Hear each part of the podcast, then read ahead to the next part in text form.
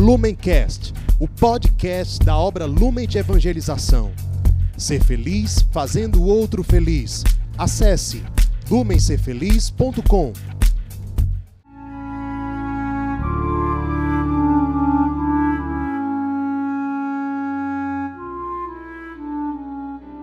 Os santos são sinais da presença do ressuscitado na história. Hoje, dia 5 de agosto, celebramos Santo Apolinário.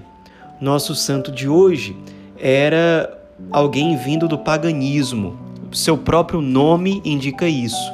O nome Apolinário é um derivado de Apolo, que é um deus grego. Ele, ao que tudo indica, era originário do Oriente e, segundo a tradição, ele foi convertido ao cristianismo a partir de uma pregação do apóstolo Pedro. Isso provavelmente em meados do século I da era cristã. A partir dessa sua conversão, ele se torna discípulo do próprio São Pedro e o próprio apóstolo envia Apolinário em missão para o norte da Itália, mais especificamente para Ravenna, que era uma cidade grande ali daquela região, e de fato ele vai e se torna bispo daquele lugar. Ele ficou, no fim das contas, 26 anos exercendo o ministério episcopal daquela diocese. Na verdade, ele não morou 26 anos em Ravenna, porque ele foi enviado para uma missão muito difícil. Ali, quando ele chegou no norte da Itália, não havia cristianismo. Ele foi realmente o primeiro evangelizador daquela região. E era um povo pagão muito violento, muito cruel. Ele mesmo assim, com muita coragem, começou a pregar, anunciar o evangelho, tinha muitos carismas extraordinários, Deus realizava muitos milagres a partir do seu apostolado. E as pessoas foram se convertendo em grande número, porém, os líderes pagãos daquele território o perseguiram e depois o torturaram cruelmente. E todas as vezes em que ele era preso, espancado, torturado, ele era expulso da cidade. Depois de um tempo, ele certamente com uma firmeza muito grande, quem sabia que era bispo daquele lugar e não iria desistir das suas ovelhas, ele voltava. Isso aconteceu cinco vezes, em que ele foi preso, foi espancado, foi torturado, foi mandado para fora da cidade de Ravenna e voltou. E realmente as torturas que ele recebia eram muito, muito cruéis. Era cortado com faca, e aí jogavam água fervente em cima das feridas, jogavam pedras na boca dele para que ele parasse de fazer pregações. Ele era preso e deixavam ele durante vários dias e semanas sem se alimentar.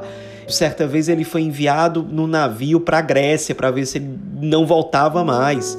Lá na Grécia ele fez pregações, milagres, também foi perseguido, mas voltou para Ravenna porque era o rebanho dele, ele era bispo daquele lugar e continuou sendo perseguido e as pessoas iam se convertendo ao mesmo tempo em que iam se compadecendo daquele bispo disposto realmente a se sacrificar, a ofertar a sua vida, a derramar o próprio sangue pela salvação das almas e pelo rebanho que lhe foi confiado. Não se sabe exatamente onde ele morreu, nem a data exata da sua morte, mas ele sempre foi celebrado como um Marte, um confessor da fé cristã e Marte. É possível, inclusive, que a sua morte tenha acontecido não em Ravenna, mas em Antioquia. De um jeito ou de outro, quanto a isso não se tem certeza.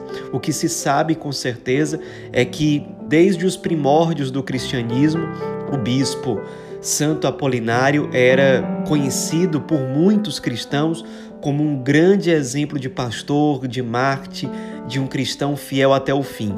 No século IV, por exemplo, já existia uma grande basílica dedicada a Santo Apolinário. No século V, VI, a devoção a ele já estava espalhada por vários lugares da Europa, principalmente na própria Itália, na França e na Alemanha era um santo muito conhecido nos primórdios do cristianismo e não à toa. Ele foi, além de ter sido discípulo de Pedro, apóstolo, foi um grandíssimo bispo, um mártir que sofreu todo tipo de perseguição, tortura e provação para ser fiel à sua missão. Nos inspiremos nele, que nos ensina a não nos escondermos atrás de desculpas para sermos fiéis à missão que nos foi confiada pelo Cristo. Sejamos fiéis pedindo a intercessão desse grande bispo e Marte, Santo Apolinário. Rogai por nós.